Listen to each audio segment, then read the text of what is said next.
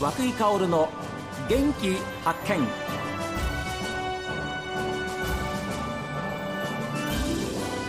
おはようございます。和井香です。和井香の元気発見。一日の始まりは私が発見した北海道の元気な人と出会っていただきます。今週は全盲の市民ランナーとして函館マラソンにも参加されました。函館視覚障害者福祉協議会理事長でいらっしゃりまた北海道視覚障害者福祉連合会会長でいらっしゃいます島真一郎さんにお話を伺います。どうぞよろしくお願いします。はいよろしくお願いいたします、えー、実はあのまあ、STB ラジオではですねあの大変島さんにはいつもお世話になっておりまして貴重なお話をいただいているわけですけれども私あのスタジオでお話を直接お聞きするのは今回が初めてそうですね。ですが、はい、えー、どうぞよろしく。めまして。初めまして。よろしくお願いします。でも実際に島さんにお会いしたことは、えー、何度かございますので、はい、お世話になってます、えー、どうぞよろしくお願いしたいと思います、はい、最近の話ではですね、うん、あの函館マラソンに出場されたという、そんな話聞きました、はい、あの3年ぶりのチャレンジであ今年はね、ええ、フルに初めて挑戦したんですよフルマラソンですか？そうなんです。うわ。無無謀にもね。い。えいえいえどうだったんですか？いやそうですね。暑かったです。あ 一言で言うと暑くて、まあ、先月ですもんね、えー、もう年、えー、温度で言うと30度ぐらいありましたがもう体感だったらもう35度や超えてますね軽くね。それで、えー、もういろいろあの難所がいっぱいあるんですよ。コースの中に。コースの中にね、え。ー、あの工程の上り下りも当然だし、はい、まあ、それにあ温度もそうですし、えー、えー、まあ、いろいろあの難しいコースというふうに全国でも言われてて、はい、あの日本一日本一の、えー、過酷なファンランというふうにね函館のフルは言われてるんです。でそれをねどんなものなのかなっていうのをね、ええ、ずっと味わってみたくって、はい、でその中で巴大橋っていう最後の30キロを超えて2回登って下るって往復するんですよ。もうそれが一番心折れるっていう風な話をたくさんの人から聞いてたので、ええ、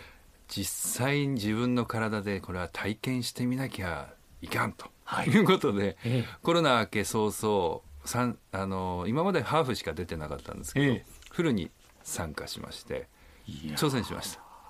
だから見事に35キロで撃沈しましてあのリタイアしましたけどでもあの巴大橋を体で感じることができて、ええ、いい経験できたなと思ってます。島さんでしょ全盲でいらっしゃいますから当然、うんあのー、伴走者。伴走者いらっしゃいますよね。はい、そうです。ええ。ーはい、でその伴走者とはその絆と言われているまあ紐というか、うんうん、あのロープを2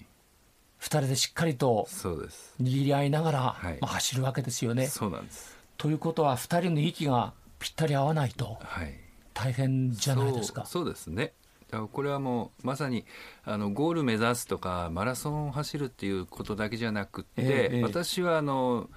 もっと広く考えれば、えーこれはあの今のこれからの街づくりとか社会づくりの構図だなっていうふうに思ってるっていうのは、ええ、あの官も民もですけど、え、やっぱり同じ方向を向いて、うん、えー、一つの目標に向かって力を合わせて対等にえー、ゴールを目指していくっていう姿でなきゃダメなんです、はい、最近、はい、あの福祉の世界でも伴走型福祉っていうふうに言われるようになってきたんですよ、うん、まさにこういう形で、えー、もう力を合わせて一つのゴール目標向かっていくっていう姿、うん。うん、あの役所とかねあの役場なんかで窓口業務って絶対役所の人と対面するじゃないですか、はい、相対して対峙する関係でそれも上から下へというようなあの教えてもらったり受けたり、はい、受け手がいて与えて手がいるっていう一方的な関係じゃなくて、うん、まさにその対等な立場で同じ方向を向いて力を合わせていく、はい、これがねこれから未来社会にね今のよだから必要になってくると思うんです。だそういうことを、えあの伴走とかねマラソンって楽しいもんですからみんなで汗をかいて、はい、あの一つの目標に向かっていく中で、うん、あのいろんな人に感じ取ってもらいたいっていうことで今回実はあの北海道新聞の記者さんなんですよ。伴走してくれたのは。はあ、であの同心で素敵な記事を書いてくれたんですけど、ええ、彼と出会ったのは去年なんですが、はい、あの見出しにですね、え、競争って競争、はい、いう言葉で新聞歌ってくれたんです。それはあの共に走る。っていう言葉。普通競争っていうと争う方、ね、争う方戦う方のね、うん、競争です彼が記事にした内容をちょっとあのもらいますと、ええ、今まで自分はその大学時代まで陸上10年以上やってて、うん、えー、競争っていう、はい、その競い合うことしかしてこなかった、うんはい、だから勝つこと相手に勝つこと早く走ること、うん、相手よりも先に出ることしか考えてこなかったと、はい、でもこういうふうに私と一緒柴さんと走って、うん、競争の字が変わりましたと。なるほど。共に走ると、うんいう字に変わりましたっていうふうな素敵な記事を書いてくれたぜひこの記者と、あのー、函館マラソンのフルを走りたいなと思ってあの懇願して今回も一緒に走ってもらったんですけど、え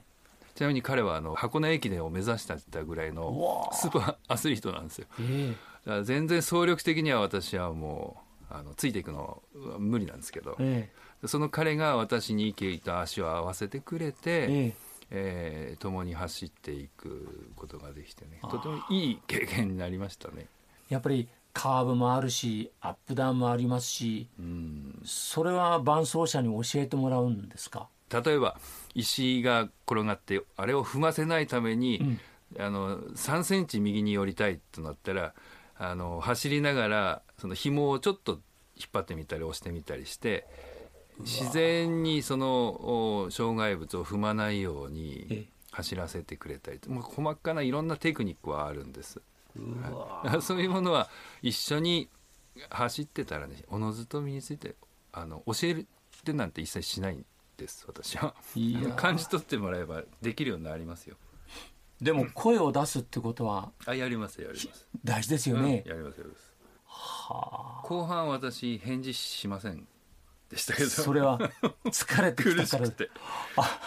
前半はねなんとかねあの海岸線走ってたら「ああ島さん海が綺麗だよ」って言ったら「あそうかい」っつって「あ花が綺麗だよ」って花の匂いがするねとかっていういろいろコミュニケーション取りながら走るんですよ、はい、でも後半は無視して。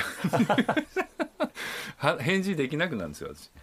うんうん最初はうなずいてたりするんですけど、ええ、もう後半30キロ過ぎは半分記憶がないですんで、はあ、多分返事しなかったですね。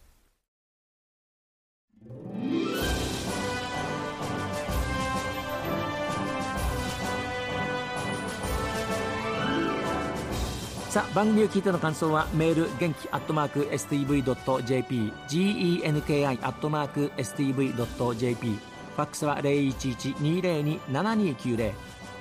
おはがきの方は郵便番号 060-8705STB ラジオ和久井薫の元気発見までです。この後は北海道ライブ朝耳をお送りします。今日も一日健やかにお過ごしください。